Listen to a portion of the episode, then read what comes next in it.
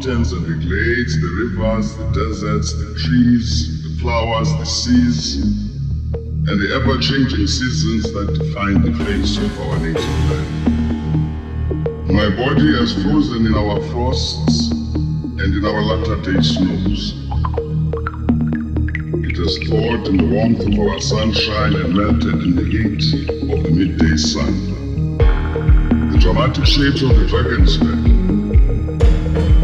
soil colored waters of the Lekoa, iGqili, Lutuga, and the sands of the Kgalagadi have all been panels of the central natural stage on which we act out the foolish deeds of the theater of the day.